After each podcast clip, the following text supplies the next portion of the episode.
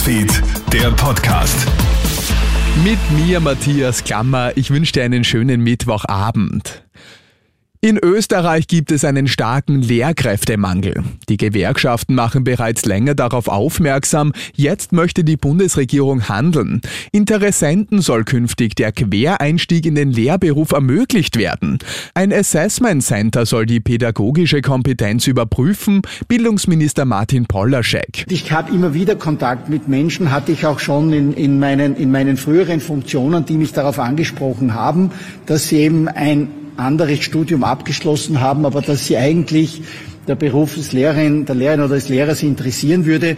Und einige von denen sind dann auch in die, in die Schule gegangen äh, und haben dort eine neue berufliche Erfüllung äh, gefunden. Für Schülerinnen und Schüler gibt es ab August übrigens die Möglichkeit, eine freiwillige Sommerschule zu besuchen. Durch die Pandemie hat bei vielen nämlich der Lernfortschritt gelitten. Nach den schweren Unwettern im Raum Villach in der vergangenen Nacht gibt es nun das erste Todesopfer. Ein 82-jähriger Pensionist dürfte wohl bei einem Murenabgang ums Leben gekommen sein. Rund 30 Feuerwehren sind nach wie vor damit beschäftigt, zahlreiche Häuser auszupumpen und Vermurungen zu beseitigen. Auch Landeshauptmann Peter Kaiser bricht heute seine Brüsselreise ab, um den Leuten vor Ort so gut es geht beizustehen.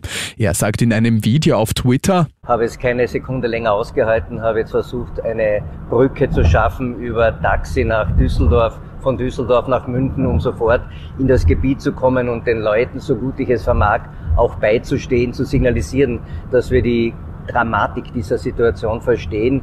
Ich kann nur hoffen, dass alle möglichst unbeschadet aus dieser Situation herauskommen. Aber es ist natürlich aufgrund der Schwere dieser Katastrophe von Schlimmen auszugehen.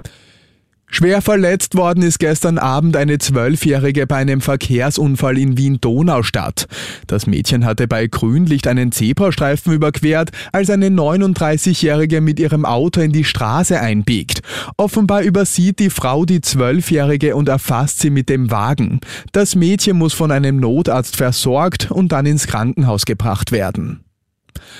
Und bei einem Motorradunfall in Niederösterreich ist heute Mittag ein Ehepaar ums Leben gekommen. Im Bezirk Mistelbach war ein 60-Jähriger mit seinem Bike in einer Kurve von der Straße abgekommen. Der Mann rast dann gegen einen Brückenpfeiler.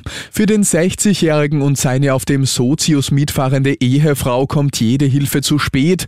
Sie sterben noch am Unfallort. Und das war schon wieder mit den wichtigsten Infos bis jetzt. Den nächsten Podcast und das nächste Update gibt's dann wieder morgen früh. Schönen Abend dir. Krone Hits, Newsfeed, der Podcast.